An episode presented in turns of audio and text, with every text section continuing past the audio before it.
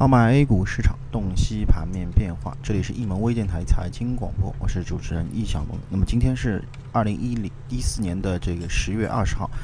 那么我们先来看一下今天周一啊，这个上午这个整个盘面的一个情况。那么今日沪深两市呢，在外围市场大涨的这么一个情况下呢，也顺势高开。随后呢，在房地产和券商的跳水带动下呢，大盘是回探一波。那么之后呢，又是再度形成震荡向上的这么一走势。早盘维持多方啊，这个和空方在这个二十均线展开了一番争夺。那么，但是呢，超级资金依然是并不很争气啊，再度创出了一个历史新低。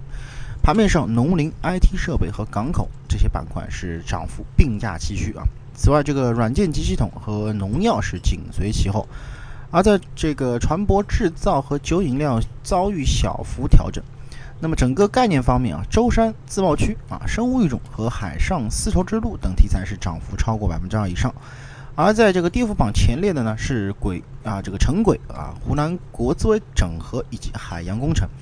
从短期这个方面来看呢，整个市场调整的主要风险啊，在于次新股供给的和这个注册制，密切关注此轮新股发行的节奏与冻结资金的这个数量以及注册制推出。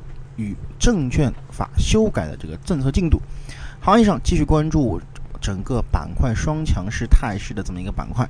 由于整个市场交易趋于活跃啊，加上沪港通的这么一个临近，券商也是近期值得关注的板块之一。那么以上呢就是今天啊我们这上午点评的所有内容，咱们更多的交流分享留到下午再见。